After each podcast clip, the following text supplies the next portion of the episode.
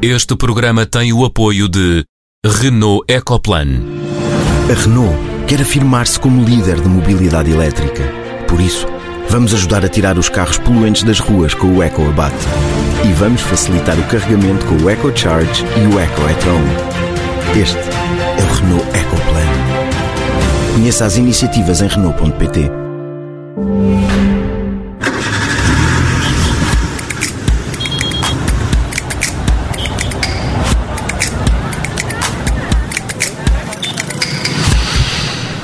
Bem-vindos ao Som Ambiente, esta semana com o foco apontado para o Prémio Nobel da Paz, atribuído ao Programa Alimentar Mundial. Na segunda parte fazemos as contas aos fundos europeus que aí vêm.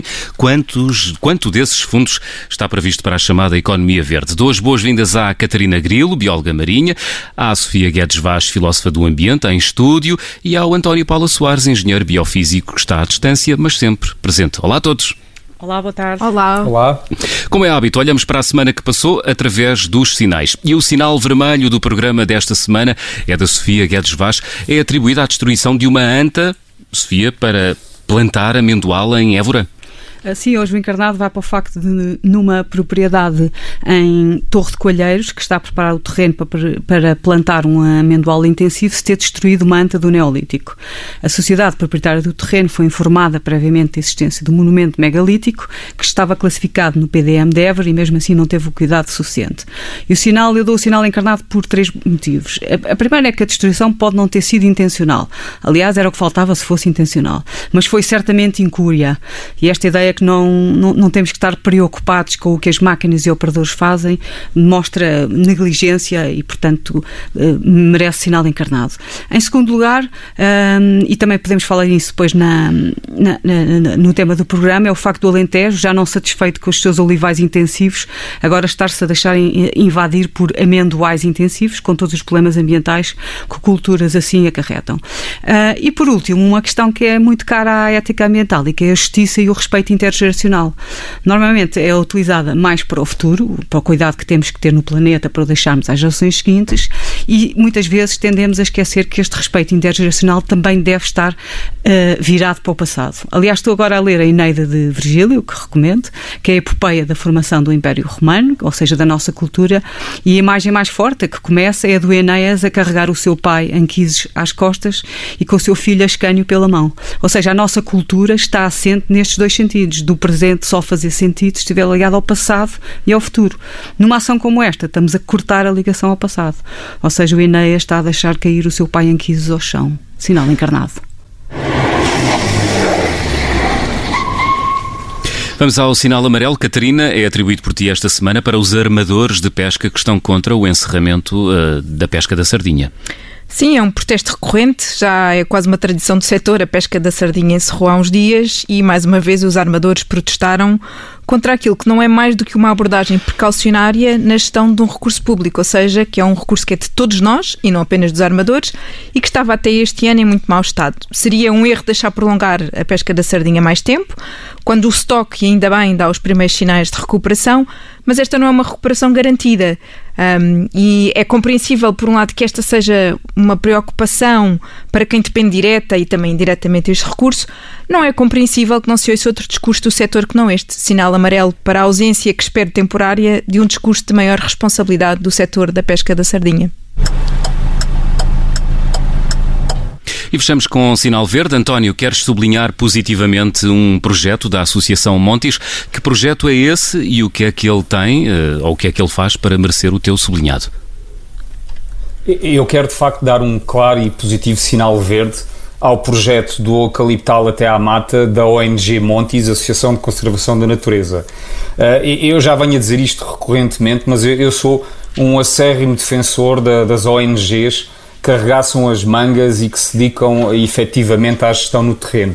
Porque eu acho que com isso eh, estas ONGs conseguem ter a clara percepção das muitas dificuldades e dos enormes benefícios da gestão das propriedades rurais, bem como da necessidade de gerir para a conservação da natureza, mas também das preocupações de gerirem com fim económico que sustenta esse projeto. É, é, é claramente uh, uma aposta positiva de realmente fazer conservação da natureza e projetos de ambiente in loco no terreno e fazendo o trabalho diretamente e tendo essa percepção. E eu acho que com este tipo de iniciativas conseguimos falar de gestão rural e de conservação da natureza com quem realmente tem a clara noção do que é que é a realidade no terreno. E, e a Montis tem muitos desses bons exemplos, em que este mais atual, de quem eu estou a dar o, sinal verde, uh, pretende reconverter eucaliptais sem interesse de produção ou conservação numa mata biodiversa eh, que seja ela mais resiliente ao fogo e às alterações climáticas e por isso eu acho que é, é de facto um exemplo claro a seguir e a replicar. Uh, mais gostaria de, de, de deixar aqui uh, a informação que este projeto tem de correr uma campanha de crowdfunding que eu pessoalmente já apoiei com muito gosto e que recomendo que possa ser apoiada pelo máximo número de pessoas. É um sinal verde, bem verde. E o Prémio Nobel da Paz foi atribuído este ano à Agência das Nações Unidas, que se ocupa de fazer chegar alimentos a cerca de 100 milhões de pessoas. Eh, estou a falar do Programa Alimentar Mundial. António, eh, talvez começasse por ti. A atribuição do Prémio Nobel da Paz a uma agência humanitária cuja função é garantir comida a milhões de pobres é um lembrete gigante ao mundo de que não há possibilidade de futuro enquanto não garantirmos alimentação para todos. É, é, um lembrete e, é de facto um apelar à, à sociedade internacional e, e, a todos os Estados uh, do mundo inteiro realmente desta, da importância de que é o Programa Alimentar Mundial das Nações Unidas. Uh, e eu acho que nós conseguimos ter uma noção mais importante ainda do impacto que esta escolha do, do Nobel teve porque realmente não faltaram causas nem candidatos na lista deste ano, pois tivemos em concurso 211 indivíduos e 107 organizações, e do meio dessa uh, uh, emergiu realmente este prémio. Uh, que a meu ver e que é realmente uma chamada que a agricultura e a produção de alimentos estão na base da paz. e, e, nós vemos isso quando vemos que o Programa Alimentar Mundial desempenha um papel fundamental na cooperação multilateral na, e na criação da segurança alimentar como um instrumento da paz, que nós realmente, eh, e infelizmente, eh, não é de hoje, mas cada vez mais se nota, eh, não só derivado de todos os conflitos mundiais que infelizmente vamos assistindo, mas também das alterações climáticas tem havido um êxodo de, de, de populações de países onde a pobreza e onde a guerra e, e onde a fome é uma consequência da guerra, mas também muitas vezes é, é, usada como uma arma de guerra, que vemos que a importância da agricultura e dos agricultores, neste mundo com, com estas enormes dicotomias que eu já falei, é o papel da agricultura neste apoio ao, ao, Programa Alimentar das Nações Unidas é, um, é uma lufada de apoio à paz e que eu acho que deve ser realmente cada vez mais apoiada pois vemos cada vez mais estas situações uh, que criam esta barreira à paz em que, de facto, se todas as pessoas, como dizia João, uh, se não garantirmos a alimentação para todos, definitivamente não vai haver paz mundial. Mas também é, a agricultura também é um setor de grande discórdia. Catarina, o, o, critério da urgência alimentar que recai sobre quase mil milhões de pessoas pode fazer esquecer, na tua opinião, uma outra urgência, que é de ter uma agricultura que respeite o limite dos recursos, sobretudo nesta altura em que temos pela frente um dos maiores desafios da atualidade, ou de sempre, que é o combate às alterações climáticas? Um, eu acho que eu acho que são coisas, elas são questões eh, que são compatíveis. Que estão ligadas, mas que de facto não são tratadas de, de, de, em ligação, até porque eu percebo que a urgência alimentar é exatamente como o nome diz, uma urgência. Portanto, é importante é alimentar as pessoas que estão em situação de, de carência alimentar e nutricional, muitas vezes fruto dos conflitos. Há um aspecto interessante do trabalho do, do Programa Alimentar Mundial que é. A questão, a questão é que também Sim. já vivemos em urgência há muitas décadas, não é? Sem dúvida, mas deixa-me só, só dizer isto, que eu acho que há um aspecto interessante do trabalho do Programa Alimentar Mundial é que procura procuram, eu tive, tive a, a, a, procurar informação sobre isso, se não me engano, era na volta dos 60% dos alimentos que são, uh, que são uh, canalizados pelo Programa Alimentar Mundial para a ajuda de emergência são comprados localmente nos países uh, de, em desenvolvimento. Portanto, procura-se que também que, que esta, esta necessidade de, de, de, de emergência alimentar promova também alguma dinâmica local e de aquisição junto de, de, de, de produtores nos países uh, em desenvolvimento. Agora, e com baixa pegada carbónica. Sim, exatamente, mas, ou seja, é a produção vai estar mais perto do local uh, onde depois é preciso suprir uh, essas, essas necessidades e essas emergências. Agora, de facto, continuamos a precisar dar aqui uma outra atenção à agricultura. A agricultura, sem dúvida, que ajuda, obviamente, produzindo alimento, a, a ir comatar estas necessidades de emergência, mas é ela própria também uma fonte de impactos ambientais. Quer dizer, nós sabemos que um terço dos alimentos são desperdiçados, isto não é um problema da, só da agricultura, porque é ao longo de toda a cadeia de valor. Portanto, nós até temos alimentos suficientes para suprir as necessidades da, da, da, população. E depois há todos os impactos associados à, à produção alimentar. E, e, acho que cada vez mais importante, e não necessariamente ligado com um programa de, de, de, emergência alimentar, como aquele que é o Programa Alimentar Mundial, é importante que olhemos também para o lado do consumo e o papel que o consumidor tem em, através da forma como, como se alimenta, também um, influenciar a cadeia de valor e procurar uh, uh, mudar aquilo que está a ser produzido e a forma como é produzido. Muito bem. Sofia, uh, deixa-me perguntar primeiro se ficaste um pouco desiludida com o facto de Greta Thunberg não ter sido escolhida pelo Comitê Nobel. Uh, não, e eu, uh, de todo. Aliás, não ficaste desiludida? Não, porque para já isto não é um prémio, podia haver, mas não é o Prémio Nobel do Ambiente, não é? É o Prémio Nobel da Paz. Portanto, por muito que eu goste de Greta, ela já ganhou muitos prémios, até ganhou agora recentemente o da Gulbenkian e tem muita atenção mediática e agora até foi feito um filme documentário sobre ela que uhum. vai para as salas de cinema em breve e, portanto, ela já já tem, já, já tem a atenção que precisa. Uh, e também, este prémio é prémio da paz e não é um prémio humanitário.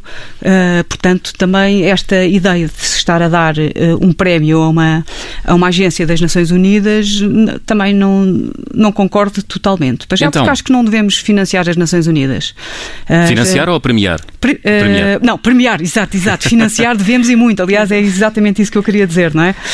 As Nações Unidas estão a fazer o seu trabalho, não é? E o programa alimentar está a fazer o seu trabalho. E quando estamos a premiar, estamos a dar dinheiro extra que, de certa forma, tira uma certa responsabilidade aos países que deviam financiar as Nações Unidas.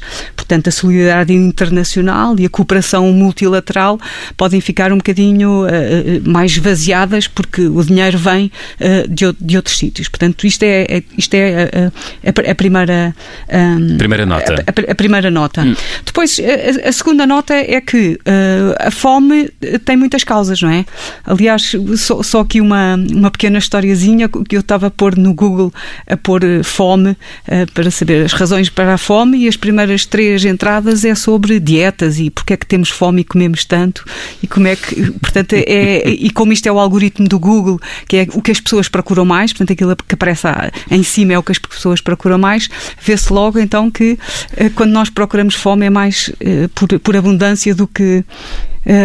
do, do, que falta. Hum. Isto é só uma, uma nota contra a, a sociedade uh, ocidental. mas pronto, a ideia é que de facto uh, uh, existem muitas, muitas razões para, para, para a fome e a, a pobreza e a guerra é uma, sem dúvida uma delas, as alterações climáticas. Às vezes não é fome não, não comer nada, mas má nutrição. Uhum. Portanto, isso é também muito importante. Más políticas públicas e, e, e má governança e o desperdício alimentar, se no Ocidente uh, é de facto mais, tem mais a ver com o consumo, nos países em, vi, em vias de desenvolvimento está no princípio da cadeia, ou seja, há muito desperdício alimentar nos países uh, em vias de desenvolvimento porque não há as infraestruturas, não há frigoríficos, não há uh, sistemas de transporte que transportem a, a comida e ela pode ficar a estagar-se nos campos ou, ou no próprio transporte porque não é feito com com, com aquilo que devia ser. A desigualdade de género também é uma das razões para que há fome, porque as mulheres são grandes responsáveis pela agricultura nesses, nesses países e, não, e, e, nunca são ouvidas e, portanto, a política não segue aquilo que elas acham, mas aquilo que uh, outras, os homens acham, digamos, agora aqui para ser feminista. Uh, e, e também a economia e a economia mundial, não é? Um dia estamos a brincar na bolsa e se calhar a Sofia pode falar disso isso daqui a pouco, estamos a brincar na bolsa e, e, subimos o preço do arroz para ganhar um bocadinho mais dinheiro e metade do mundo passa fome porque o arroz subiu um cêntimo ou dois cêntimos na, na, nesses países. Uhum. Uh, portanto, há muitas ah, razões para a fome uh, e nem, nem todas têm a ver uh, com a paz e eu acho que a, a, a guerra faz a fome. Que a fome faça a guerra não é assim tão direta, não é assim tão direta tão direto. Hum, um, diz, para, para, concluir, uh, Sofia. Não, era um bocadinho esta ideia também do que é que, o que, é que a agricultura, o que é que a agricultura cultiva, digamos, um, e muitas vezes os alimentos, eh, mais do que um produto, às vezes representam um sistema e uh, um bocadinho ligado ao meu sinal encarnado dos olivais intensivos, dos amendoais intensivos. Um, o ano passado estava no Alentejo e havia um, uma produção imensa de tomate e quando eu perguntei ao agricultor era para fazer ketchup. Portanto, esta ideia de que o, o, o, cada alimento é mais do que um produto, é um sistema e temos que pensar que sistema é que nós que sistema alimentar é que nós queremos. Muito bem, estamos quase a chegar ao fim da primeira parte, já a seguir a música de elevador. Podia ser música de cabina, é a música de elevador. Catarina ajuda que o Estado português se prepara para conceder à TAP. Porquê? Bem, porque aparentemente não é uma ajuda sem nenhuma condicionante ambiental. Eu compreendo a preocupação com a sustentabilidade económica da TAP, mas a TAP não é só importante para a economia nacional, é também, quer queiramos, quer não, uma fonte importante de emissões de gases com efeito estufa. E seria importante ver neste Orçamento de Estado algumas condições climáticas ou ambientais para o apoio do dinheiro dos contribuintes a esta empresa, Música de Ambiente, para a salvação não climática da TAP. Pequena pausa no Som Ambiente. Na segunda parte recebemos a economista Sofia Santos, especialista em sustentabilidade e finanças climáticas. A bazuca financeira que Bruxelas se prepara para disparar sobre a economia tem tons de verde? Até já.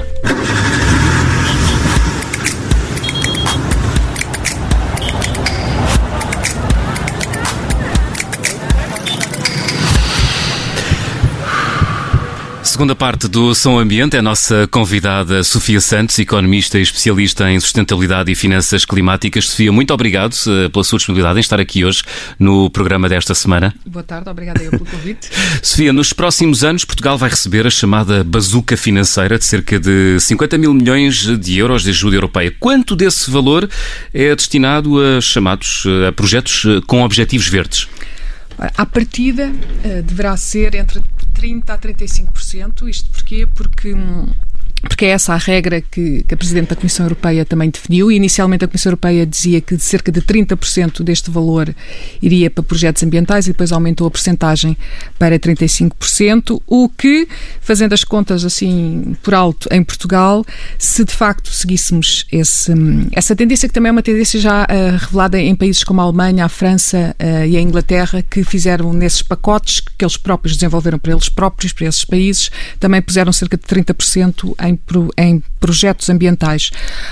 Em Portugal, isso a acontecer implicava cerca de 13,5 mil milhões, mais ou menos, ou 14 mil milhões uh, de 2021 a 2027 em projetos um, ehm, verdes, vá lá, o que significava que daria por ano cerca de 2 mil milhões de euros, o que já seria uma boa contribuição depois para o próprio setor privado também alavancar aí um, ehm, esse investimento. Uhum. E, e, há, um, há setores prioritários ou, ou, ou, ou o dinheiro chega sem uh, vir alocado a setores específicos? Uh, aquilo que nós conseguimos ver uh, são os setores que estão associados com a descarbonização, porque a Europa assumiu o compromisso, quer dizer, o mundo inteiro assumiu o compromisso em ser neutro em carbono na segunda metade do século, mas a Europa assumiu esse compromisso para já 2050 e Portugal também. E, portanto, um, o que nós falamos sempre e o que se pode ler em vários documentos é que os setores serão o setor dos transportes, a eletrificação e de energias renováveis, também a questão dos edifícios e a mobilidade. Portanto, são essencialmente estes os setores que têm ainda mais emissões de CO2 e, portanto, será para esses setores que este investimento deverá ser canalizado, em simultâneo também com um, a componente da economia eh, circular, ou seja, uma boa gestão dos resíduos, reciclagem e reutilização dos materiais. Portanto, estas são as duas grandes áreas, a descarbonização, a economia circular, associado também à digitalização. Uhum. E, e, há algum conjunto de obrigações especiais a que os Estados uh, estejam sujeitos uh, ou isso que eu não saiba, acontece? de momento, informação pública disponível um, não existe nesse sentido. Um, nós sabemos que há, existiram países que colocaram contrapartidas um, alguma, algum apoio empresarial que deram. Por exemplo, a França, uh, nomeadamente a Air France, uh, colocou como contrapartida um conjunto de medidas ambientais e há pouco pegando uh, no facto de anteriormente se ter falado na questão da TAP e do apoio financeiro e não ter existido contrapartidas ambientais. Portanto, há países em que colocaram essas contrapartidas, mas aí estamos a falar de políticas de, de países em termos individuais. Um, informação pública disponível sobre obrigatoriedades específicas, eu não tenho acesso ainda. Acredito que existiram algumas, um, alguns princípios genéricos e depois vai caber a cada país conseguir de facto cumprir com esses princípios genéricos e fazer com que o dinheiro destinado à economia verde de facto chegue a projetos que têm esse impacto. Que, que, que um, falta uma palavra, tenho, que uh, projetos são esses ou que, que, princípios são esses? Era isso que eu queria perguntar. Que os projetos contribuam para uma diminuição das emissões de CO2, um, é essencialmente muito, muito por aí, uh, que contribuam para a eficiência energética, que contribuam para um, uma diminuição da utilização dos recursos naturais, que contribuam para uma melhor reciclagem do e uma melhor uh, transformação dos materiais. Uh, portanto, há um conjunto de critérios que é possível colocar.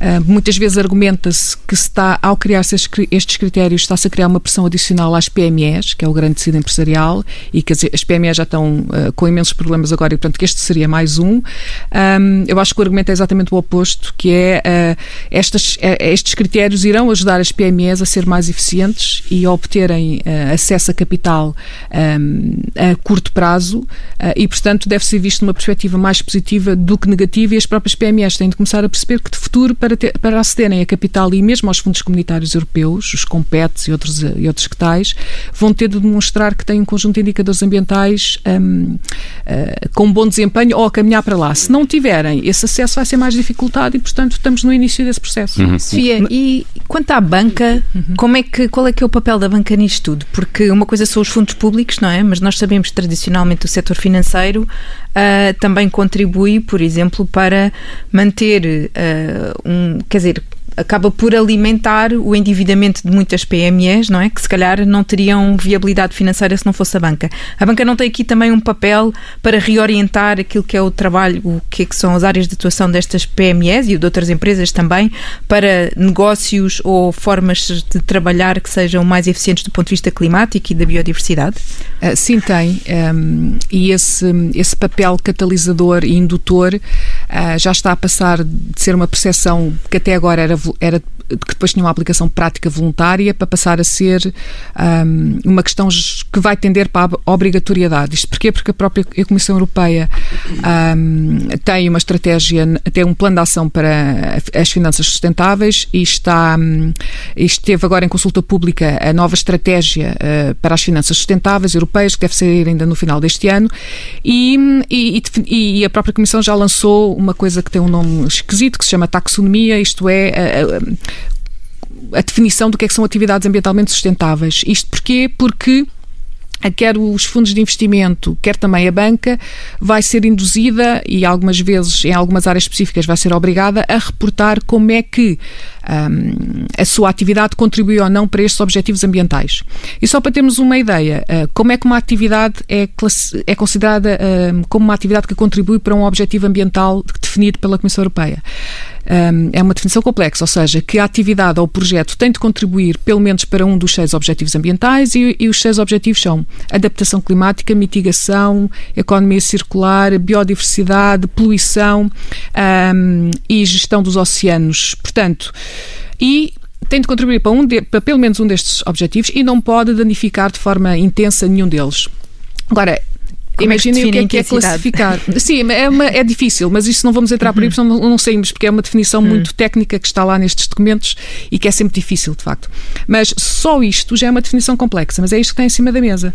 Um, e, portanto, para dizer o quê? Oh, Sofia, uh, uh, Sofia, entrando aí na, na questão da, da, taxonomia, e eu tenho trabalhado em Bruxelas, principalmente na clarificação do que é que poderá ser o papel da floresta uh, nestas classificações das atividades económicas sustentáveis Falando em termos de investimento eh, e, e, apanhando aqui, por exemplo, o exemplo da floresta, como é que isto irá funcionar de futuro em termos de reais, em termos práticos? Olha, também não sei como é que vai funcionar de futuro, porque uh, posso tentar fazer o meu, uh, a minha melhor adivinhação, porque neste momento está tão, Força. tudo isto está a ser desenhado e, portanto, não há definições concretas. O que eu acho que vai acontecer a dada altura é que os projetos, uh, todas as empresas vão ter de reportar as suas emissões de CO2, uh, o chamado âmbito 1, 2 e 3, não vou explicar o que é que é, mas há três âmbitos possíveis. Pelo menos o âmbito 1 e o âmbito 2, eu acho que todas as PMEs, todas as grandes empresas vão ser obrigadas a reportar. Uh, o que significa que alguns projetos, isto porquê? Porque o portfólio de empréstimo dos bancos, os bancos vão ser penalizados, entre aspas, do ponto de vista de, de capital, por quanto maior for o, a, sua, a sua exposição ao CO2, às emissões de CO2. O que significa que projetos que estão, que estão associados com, com floresta e, portanto, com sequestro de carbono, na perspectiva um, de exposição do risco do banco um, ao carbono, são projetos que contribuem para a diminuição desse risco. Portanto, eu não sei o que é que vai acontecer. Uh, tudo indica que poderão existir os tais rastros prudenciais, ou seja, a quantidade de capital que o banco tem de reter quando empresta dinheiro. Tudo indica, a, a grande discussão que existe hoje é se a abordagem vai ser reter menos dinheiro quando se empresta a projetos verdes e, portanto, incentiva-se o banco a emprestar mais dinheiro a projetos verdes, ou se vai ser reter mais dinheiro quando se empresta a projetos castanhos e, portanto, eu vou não incentivar a isso. Uh, eu diria que os projetos florestais, ainda por cima se existir gestão florestal sustentável e tudo mais, são projetos que, do ponto de vista de risco, serão mais atraentes para os bancos e, portanto, deveriam ter condições mais vantajosas, desde que do ponto de vista financeiro também façam sentido. Este processo está a ser acompanhado, eh, este processo que está a ser desenvolvido na Europa, uhum. está a ser acompanhado por outras regiões ou não? Uh, Está, ou seja, não, não digo que todos eles estejam a definir a sua taxonomia, mas uh, até existe a Plataforma Internacional para o Financiamento Sustentável, em que a Comissão Europeia faz parte, mas faz também parte a China, o Chile, um, vários países asiáticos, América Latina, e portanto isto é um movimento que não é só uh, na Europa e é preciso termos. Portanto, não há o risco de criarmos aqui uma espécie de capitalismo verde à europeia que morre à nascença porque uh, a concorrência de outros pontos do globo é, enfim, desleal e, e, e, e assimétrico do ponto de vista concorrencial? Eu acho que não porque a própria China também já tem um conjunto de princípios. Nós sabemos, enfim, China é um país. É um mistério. É um mistério, mas que, enfim, do ponto de vista ambiental é muito mau, mas não há dúvida que tem vindo a desenvolver, tem vindo a ser a desenvolver um conjunto de atividades muito boas do ponto de vista ambiental, muito rápido. E também aqui neste campo das finanças sustentáveis. Eles, eles já têm um mercado interno de, de troca de licenças de emissão, só para termos essa ideia, e é enorme, é maior do que o europeu, um, e, e, também já tem um conjunto de princípios e de linhas e de algumas um, de algumas proibições, entre aspas, que vão neste caminho. Portanto, é um país enorme, com imensos problemas, mas também a China está a olhar para isto e está a beber um pouco da inspiração uh, europeia. Uhum. Temos aqui um conjunto de últimas perguntas sobre a banca. Há um ano foram lançados os princípios da banca responsável pelas Nações Unidas.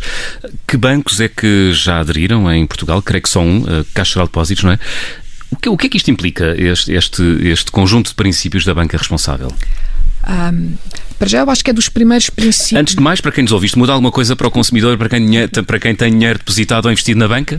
Uh, teoricamente, deveria mudar, porque os bancos que assinam estes princípios, à partida, uh, vão ser obrigados reportar como é que cumprem com os princípios e para o reportarem vão querer dizer que fizeram algo que vai ao encontro dos princípios e para fazer isso significa que terão de selecionar uh, e terão de ter alguma análise de risco ambiental e social quando fazem os empréstimos, o que significa que os bancos deveriam ser mais sólidos porque tudo isto contribui para uma melhor análise de risco uh, do, do banco, na realidade. Um, o que é que muda? A pergunta foi o que é que muda? O que é que muda para o consumidor? Numa primeira etapa, se calhar não muda nada, mas nós temos é de perceber que há coisas neste mundo da sustentabilidade, na sustentabilidade da banca, vá lá, que as mudanças só se sentem passado alguns anos. Uh, o, que, o que muda é que existe um banco que tem um determinado compromisso em alinhar toda, porque é o que implica este, estes compromissos, os bancos que subscrevem, eh, de certa forma, estão a, a, a concordar que têm de alinhar todos os seus produtos com o quê? Com a neutralidade carbónica para a segunda metade deste século e com os Objetivos para o Desenvolvimento Sustentável. Mas isso, em termos práticos, é o quê? Deixam de financiar, por exemplo, indústrias poluidoras?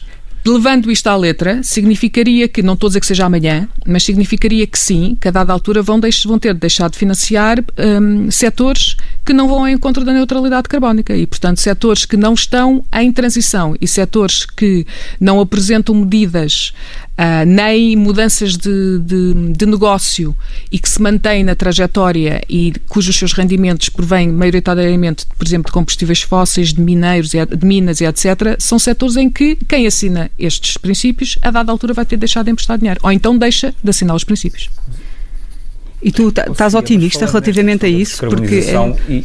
Oi, temos aqui duas perguntas ao mesmo tempo. V vamos por partes, Sofia. Não, desculpa, era só para perguntar se, se Sofia, tu estás, eh, estás otimista, porque nós acabámos de ver uh, a seguir ao confinamento, quando estávamos todos cheios de esperança, que, bem, temos agora aqui uma hipótese de, uh, não é recomeçar de novo, mas pelo menos dar aqui uma grande volta, e ainda não tinham passado um ou dois meses, e, e, e, e todos os. Uh, e, não foi só Portugal, muitos países estavam a, a, financiar, por exemplo, o setor setor petrolífero. Porque, por isso pergunto se tu és otimista relativamente a isso.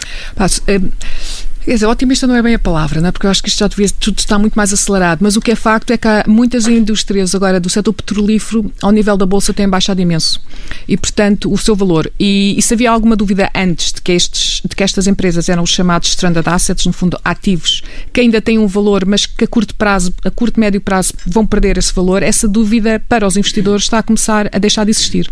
E, portanto, de certa forma, os investidores já estão a atualizar a sua percepção de valor nesse setor e já estão a vender já estão a vender. Portanto, um, agora exclusivamente do ponto de vista de funcionamento de mercado, um, eu acho, eu estou a ficar um bocadinho mais positiva porque estou a ver que mesmo quem não se preocupa essencialmente com os temas da sustentabilidade, mas um, se, preocupa, se preocupa apenas com as indicações e com as tendências uh, com o objetivo de, de, enfim, de comprar e vender ações, essas pessoas estão a perceber que, do ponto de vista puramente económico ou financeiro, um, essas organizações, devido a toda a política ambiental uh, e da tendência genérica que estamos a caminhar, essas empresas ou mudam ou vão deixar de ser ativos e passam a ser passivos e já estão a descontar esse valor hoje em dia. Mas, mas quando nós vemos uh, o, o, Orçamento de Estado a financiar a TAP, uh, vemos que então os organismos públicos vão, de, vão em oposição quase àquilo que eles próprios defendem. É a questão da, da economia da transição. E, por exemplo, aí concordo que, por exemplo, França uh, colocou uma série de contrapartidas ambientais para a Air France. E eu também concordo que, por vezes, mesmo que sejam poucas contrapartidas ambientais, eu acho que devem ser colocadas. E uma muito simples, por exemplo, nem que seja que eu defendo, até para as PMEs e microempresas, sinceramente, é que reportem as, as, suas emissões de CO2, ou pelo menos o scope 1 ou 2, ou que sejam obrigadas a reportar como é que estão a tentar diminuir as emissões, porque isso implicaria que, que alguém na empresa iria debruçar-se sobre o tema, iria aprender e iria perceber que isso é relevante. E, portanto, concordo contigo nesta expectativa de que, quando se recebe dinheiro público, apoio de dinheiro público estatal, é, deve-se ter um conjunto de contrapartidas em, em, troca e os temas ambientais devem fazer parte delas. Há uma última, há uma última pergunta do António. António. Sofia, Sofia, em termos de investimento, e estamos a falar aqui de, de realmente de termos uh, investimento em capital natural e nomeadamente no diz respeito à descarbonização e de, e de ativos uh, ambientais, uh, isto tem aqui, e falando numa altura em que estamos com, com, com graves problemas das alterações climáticas e de riscos de incêndio florestal e de condições meteorológicas extremas, isto tem um elevado risco financeiro associado, certo? Ah, tem o elevado risco financeiro associado se nada fizermos, não é? Ou seja, um, se de facto não se, não se implementarem medidas de adaptação e não se tiver um, um, uma, ao cautelar Uh, os, uh, uh, se não conseguimos minimizar a, a possibilidade de ocorrência de, de, danos ambientais que são que vão decorrer daquilo que nós já sabemos que vai acontecer, que são as alterações climáticas, não é? Então, sim, há um conjunto de riscos que, em última instância, vai afetar a economia, vai afetar os bancos. Portanto, há toda uma quantidade. Isso é outra forma, obviamente, de ver estes temas, que é se nada fizermos, qual vai ser o impacto financeiro do dano. Uh, e essas contas começam agora também já, já a ser feitas e por isso é que os temas todos da adaptação climática fazem todo o sentido de serem implementados, nomeadamente investimentos em projetos que consigam um, promover a adaptação climática para evitar que esses danos de facto aconteçam no futuro. Hum, muito bem, Sofia Santos, muito obrigado por ter vindo Obrigada. ao Som Ambiente desta semana. Uh, Som Ambiente que regressa na próxima terça-feira. Até lá.